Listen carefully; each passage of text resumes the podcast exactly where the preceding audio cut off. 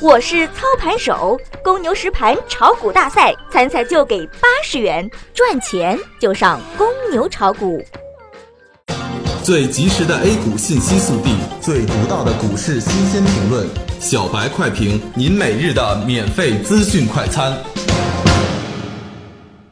各位听友，大家好，欢迎收听四月七日的小白快评。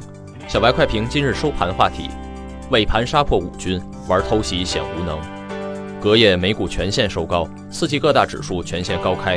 开盘后，券商、军工、有色等蓝筹股共振杀跌，打压沪指高开低走，一路下挫失守五日均线。十一点过后，券商、煤炭、有色等蓝筹股触底反弹，助沪指企稳回升，收于五日均线下方。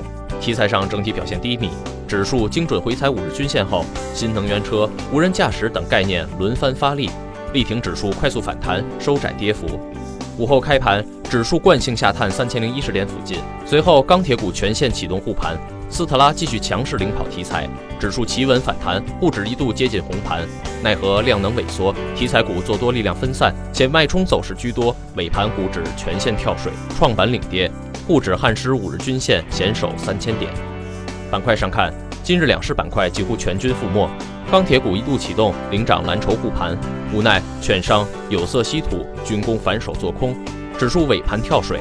战舰近期强调的主流热点特斯拉、无人驾驶领涨两市，石墨烯、壳资源、大数据等题材盘中均有脉冲式拉升。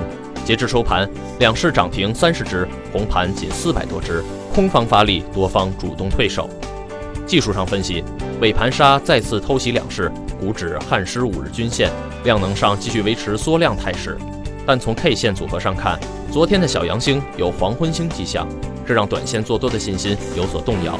不过不动摇一些浮筹出来，怎么好再继续上行呢？调整还在缩量中，说明还是健康的调整。